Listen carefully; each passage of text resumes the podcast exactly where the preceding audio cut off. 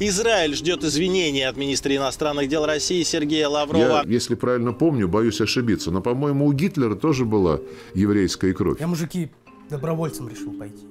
Надо менять что-то в жизни. Этот кошмар набирает обороты, зигующих все больше и больше. Мы катимся в какой-то Путин, его ближайший круг и его генералы повторяют фашизм и тиранию 77-летней давности.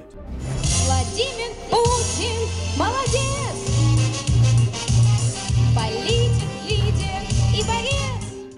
нефть и газ – наше преимущество. Как вы видите, и нефть и газ могут падать в цене. Наше преимущество – Путин. Где я был эти 8 лет?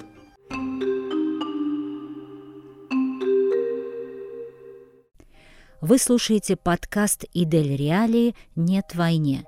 Рассказ Лейсан Султангариевой мы записали в мае 2022 года. Лейсан Султангареева, Туймазы, Республика Башкортостан. 24 года, сотрудница сферы общественного питания. Война – это ужас. Когда в одном из телеграм-каналов я прочитала сообщение, что Путин объявил военную спецоперацию, я сначала не поверила – я посмотрела множество выпусков новостей, прежде чем приняла эту информацию. Мне было тяжело. Я не понимала, как в наше время возможна война. Наша страна от этого, вероятно, уже никогда не отмоется. Эта война не от имени россиян. Большая их часть, я уверена, войны не хотела. Для этой войны нет никаких оправданий. Это чисто имперские амбиции нашего президента. Эта война нужна только ему. В своей жизни я выходила на акции протеста семь раз. На антивоенные пикеты четыре раза. На первый антивоенный пикет в Туймазах я вышла в день начала войны. В тот день оппозиция объявила об акциях по всей стране, но у меня не было возможности приехать в Уфу или другой крупный город. Все, что я могла сделать в тот момент, это выйти с пикетом в своем городе. Надпись для плаката «Нет Путину, нет войне» возникла у меня в голове сама собой. Нет Путину, потому что именно он развязал эту войну. Я встала возле магазина «Магнит» в центре города, потому что это самое публичное место, и простояла около часа. Все прошло спокойно, никто из полицейских ко мне не подходил. 2 марта я снова вышла с таким же плакатом. На этот раз я простояла минут 40, после чего ко мне подошли сотрудники полиции. Я отказалась показать им документы, потому что ничего не нарушала. Я стояла в пикете, выражая свою позицию как гражданин Российской Федерации. Полицейские с кем-то долго созванивались, в итоге решили силой вчетвером отнести меня в машину. Из отделения полиции меня зачем-то повезли в наркологию, оттуда в изолятор временного содержания, где я провела ночь. На следующий день состоялся суд, меня признали виновной в неповиновении полицейскими и оштрафовали на 3000 рублей. В третий раз я выходила на пикет в Уфе с плакатом «Война – это смерть и нищета». Тогда меня не задержали, а вот в четвертый раз, когда я вышла с плакатом «Свобода России, мир Украине», меня задержали и составили протоколы сразу за два пикета по статье о дискредитации армии. По одному протоколу уже состоялся суд. Меня оштрафовали на 35 тысяч рублей.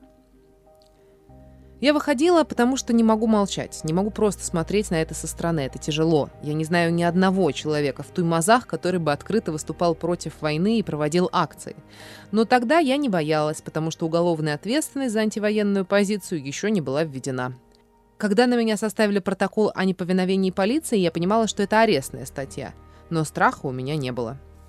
Уже потом, когда начали задерживать по новой антивоенной статье, страх появился, но на первом месте у меня было желание выйти и высказать свою позицию. Конечно, я боюсь сесть в тюрьму и буду стараться, чтобы этого не произошло, но психологически я к этому готова.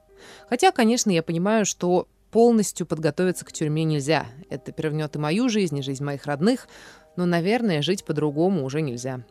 Я принимаю эти риски. Решать, уезжать из страны или нет, я буду только в случае реальной угрозы моей жизни или свободе. Выходить на пикеты в Уфе и в Туймазах – большая разница. В Уфе это делать проще. Во-первых, меньше вероятность встретить знакомых, например, знакомых мамы. Во-вторых, в Уфе ты получаешь больше поддержки. Я верю, что акции могут поменять мышление людей. Кто-то, может, вообще не смотрит новости, кто-то смотрит только пропагандистские каналы. Увидев мой плакат, такие люди, возможно, задумаются и начнут искать информацию, потому что человек просто так с плакатом на улицу не выйдет. Я считаю, что каждый человек сегодня может разговаривать со своими родственниками, рассказывать им правду. Это сложно, я понимаю. Лично у меня ушло много сил, чтобы переубедить свою бабушку. Но это важно. Открывать глаза людям, разговаривать с ними – это пока безопасно и законом не карается.